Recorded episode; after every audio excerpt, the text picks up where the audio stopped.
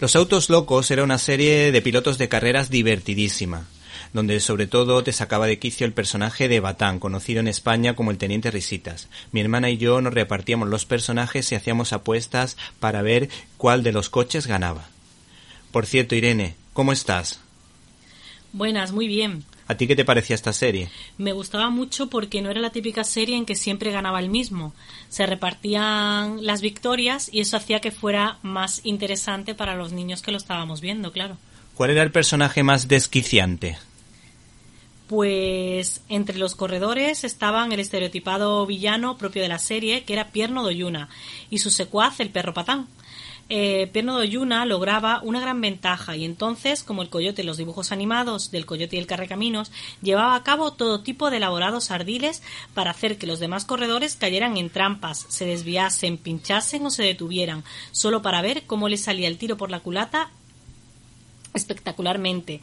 La lección aprender podría haber sido que Pierno Doyuna contaba con uno de los coches probablemente más rápidos de la serie y había ganado varias carreras si se hubiera concentrado en ellas en lugar de preparar las trampas. Por eso me cabreaba yo tanto, porque digo, con el pedazo coche que tiene, ¿cómo puedes perder el tiempo haciendo tantas tonterías? Por malo. Eso, era más malo que la quina.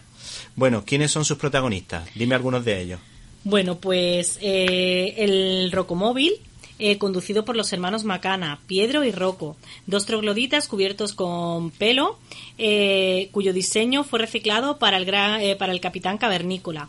El automóvil es un pedrusco gigante con ruedas y a veces los hermanos Macana reconstruían su coche desde cero usando sus porras, a la vez que usaban para potenciar su motor. Eh, otro es el espantomóvil, que este me encantaba a mí. Estaba conducido por los tenebrosos. Eh, un corpulento humanoide y un vampiro de piel púrpura. Se trata de un coche con un pequeño campanario cuyo punto más alto está habitado por un dragón, varios fantasmas, vampiros, monstruos y brujas.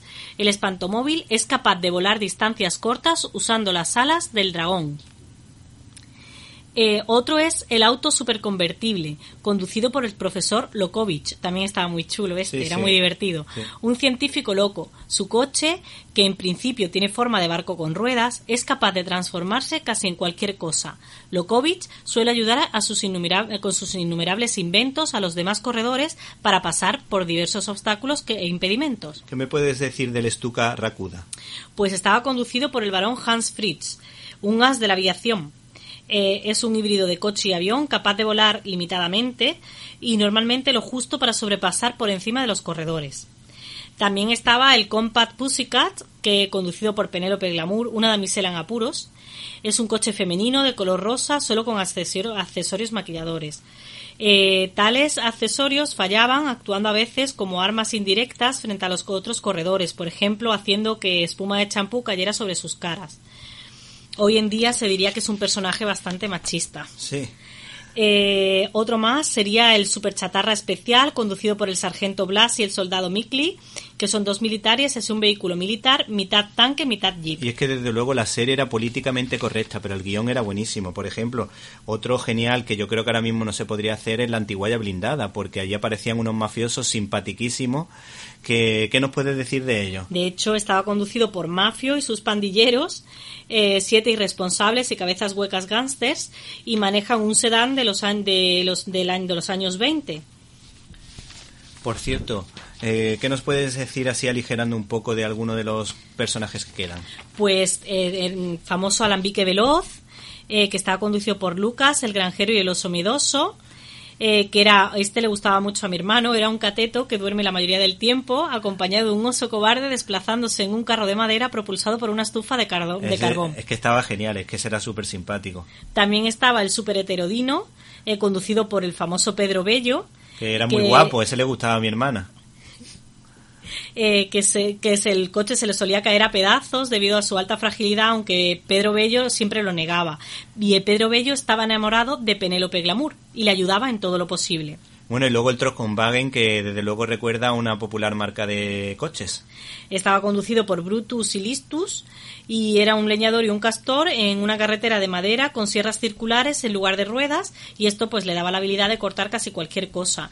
Y ya por último, el Super Ferrari, que era conducido por Pierno Doyuna y Patán, los villanos de la serie, y se trata de un coche increíble reacción con, con cientos, eh, cientos de armas ocultas. ¿Y cuántas carreras ganó cada uno? Uf, pues muchísimo, es que se repartieron mucho.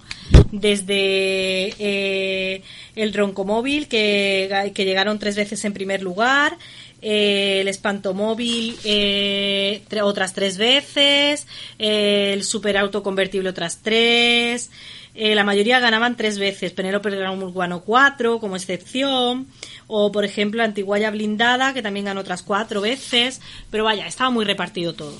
¿Y tienes alguna anécdota o curiosidad que contarme? Bueno, pues el personaje de Penélope de Glamour protagonizó en 1969 una secuela, Los peligros de Penélope Glamour. También en 1969, Pierno Doyuna y Patán aparecieron en su propia secuela, El Escuadrón Diabólico, donde eran aviadores de la Primera Guerra Mundial y trataban de capturar a un palomo mensajero enemigo. Sí, que la canción decía que lo cojan, que lo capten. Tenía una, una canción con una rimilla así muy curiosa y tenía una canción también muy divertida. A ver si un día podemos hablar de esa popular serie. Que también... Yo me acuerdo de la serie porque recuerdo ver los Ayos dos en el avión, pero yo no recuerdo la canción. Sí, yo exactamente no me acuerdo, pero creo que decía algo así como que lo cacen, que lo capten o algo así era muy divertido. Eh, por cierto, ¿es verdad que se han hecho videojuegos? Pues sí, sí es cierto. Sobre el año 2000 se produjo un videojuego basado en la serie de televisión para PS1 y Dreamcast. ¿Y cuáles son los referentes de esta producción televisiva? Bueno, pues algunos personajes de la serie están claramente basados en personajes de la carrera del siglo de Blake Edwards, de 1965. Penélope Glamour asumió el aspecto de Maggie Dubois, interpretada por Natalie Wood, incluyendo hasta el tono exacto de rosa de uno de sus trajes y el parasol. Pierno Oyuna tiene mucho en común con la representación del profesor Fate de Jack Lemmon, aunque este tenía un secuaz no canino en la forma de Max Min, que es Peter Falk. Esta pareja se da el gusto de cometer actos de sabotaje parecidos y Max tiene la misma habilidad para equivocarse que Patán. Aunque el coche del profesor Fate no se parece en casi nada al Super Ferrari especial, sí lleva el familiar pincho en el morro y está equipado con cortina de humo, cañón y otros artilugios variados. Las similitudes físicas, particularmente entre Maggie Beauvois y Penélope Glamour, pueden verse en la carátula del videocassette. Tanto en Los Autos Locos como en Los Peligros de Penélope Glamour, las asociaciones de Penélope Glamour con Mafio y sus pandilleros explotan indirectamente el cuento de Blancanieves y los siete enanitos, en las que alguna vez Pedro Bello se asemeja al personaje del Príncipe Azul. Bueno, y luego creo que hay alguna serie que lo ha parodiado, ¿verdad? Sí, eh, la serie animada El Laboratorio de Dexter incluyó una parodia. ¿Te está gustando este episodio? Hazte fan desde el botón Apoyar del podcast de Nivos. Elige tu aportación y podrás escuchar este y el resto de sus episodios extra. Además, ayudarás a su productor a seguir creando contenido con la misma pasión y dedicación.